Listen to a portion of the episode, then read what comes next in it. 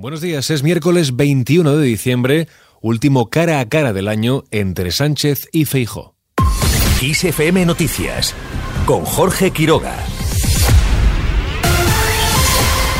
El presidente del gobierno se encontrará con el líder de la oposición en el Pleno del Senado en un clima de tensión y crisis tras la decisión del Tribunal Constitucional de paralizar la ley que buscaba renovarlo. Fuentes del PP han señalado que Feijó volverá a pedir una disminución de la escalada verbal y reclamará a Sánchez que deje de impugnar el sistema y deshonrar la democracia. Lo primero que quiero pedir solemnemente es que se rebaje la escalada verbal que el actual presidente del gobierno inició al hablar de la existencia de un complot y del golpismo en España.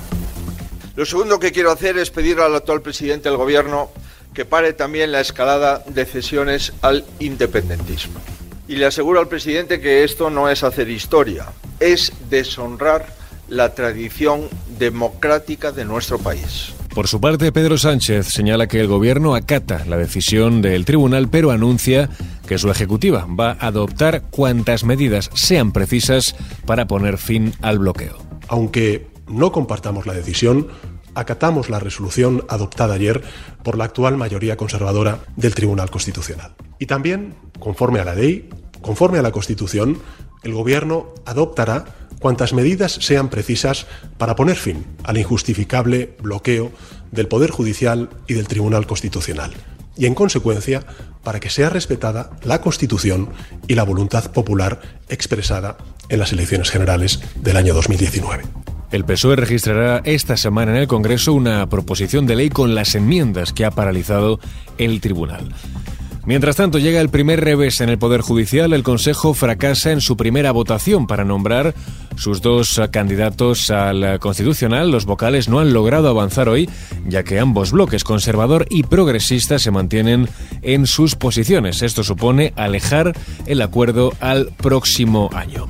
Horas antes, el presidente interino del Consejo General del Poder Judicial, Rafael Mozo, ha señalado que la confianza en la justicia por parte de los ciudadanos es el mejor indicador de su calidad. Por ello, ha insistido en que se debe trabajar por ofrecer un servicio público que esté a la altura de lo que la sociedad demanda. Somos plenamente conscientes de la necesidad de seguir trabajando para lograr una justicia más cercana a los ciudadanos que les resulte más comprensible y más reconocible como propia.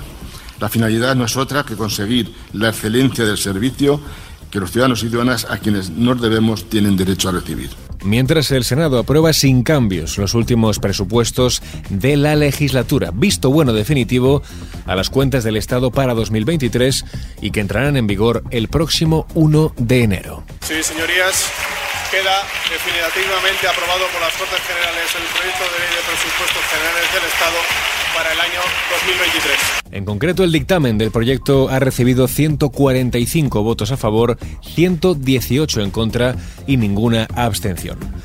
Más temas. El Pleno del Senado vota sobre los impuestos temporales a la banca, energéticas y grandes fortunas. Se prevé que quede definitivamente aprobada sin cambios. Por otro lado, el CIS publica este miércoles su barómetro de diciembre, un trabajo de campo que fue elaborado en mitad de la polémica por la supresión del delito de sedición y la reforma de la malversación. La encuesta, que se dará a conocer justo un año antes de la fecha tope para las próximas elecciones generales, deberá reflejar el impacto que en la opinión pública y en la intención de voto ha podido tener la reforma del Código Penal favorable a los encausados por el proceso independentista. Hablamos ahora de leyes. El Pleno del Congreso debate hoy la ley trans. Esta ley, recordemos, reconoce la autodeterminación de género y tiene como objetivo desarrollar y garantizar los derechos de las personas LGTBI. Además, acaba con la exigencia de informes médicos o psicológicos para poder cambiar de sexo en el registro de forma que la voluntad de la persona será el único requisito. Además, la Comisión de Interior del Congreso retoma la reforma de la ley Mordaza. Al margen de este asunto, trabajo convoca hoy a sindicatos y patronal por el salario mínimo interprofesional.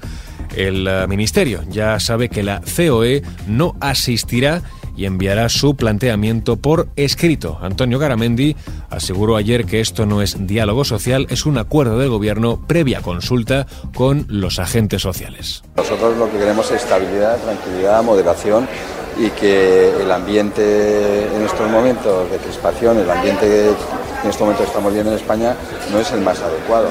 eso es lo que estamos eh, diciendo.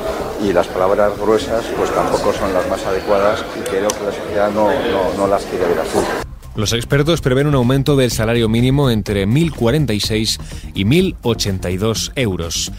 En clave internacional, Zelensky viaja hoy hasta Estados Unidos. El presidente de Ucrania sale por primera vez de su país desde el inicio del conflicto con Rusia y se espera que se reúna con líderes del Congreso y jefes de los comités de seguridad nacional de los partidos republicano y demócrata. Además, varios medios apuntan a una reunión con el presidente Joe Biden, mientras las autoridades ucranianas llaman a la evacuación de Donetsk. Piden sobre todo a las familias con hijos que se retiren hacia zonas más seguras.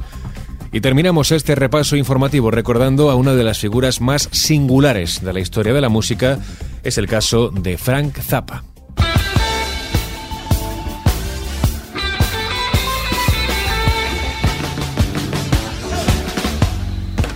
Este 21 de diciembre se celebra el 82 aniversario del nacimiento de uno de los músicos más inclasificables de la historia de la música. Compositor, guitarrista, cantante y director de orquesta, Frank Zappa fue una figura musical única durante una carrera que duró desde la década de 1960 hasta la de 1990. Sus influencias incluyeron la música de wop y la música clásica de vanguardia, aunque dirigió grupos que podrían clasificarse dentro del rock and roll que derivaron después en un estilo híbrido que bordeaba el jazz y la música moderna. Su música era muy desafiante, no apta para todos los oídos, y rara vez obtuvo una difusión o ventas significativas. Sin embargo, tuvo el respeto y el culto de muchos músicos de contrastado nivel. Zappa fue un defensor iconoclasta de la expresión más libre de las ideas y sobre todo un compositor mucho más ambicioso que cualquier otro músico rock de su tiempo y además eh, que la gran mayoría de los músicos clásicos. Así con el recuerdo a Frank Zappa lo dejamos, en el control de sonido estuvo Susana León, la información continúa como siempre en directo en los boletines de XFM.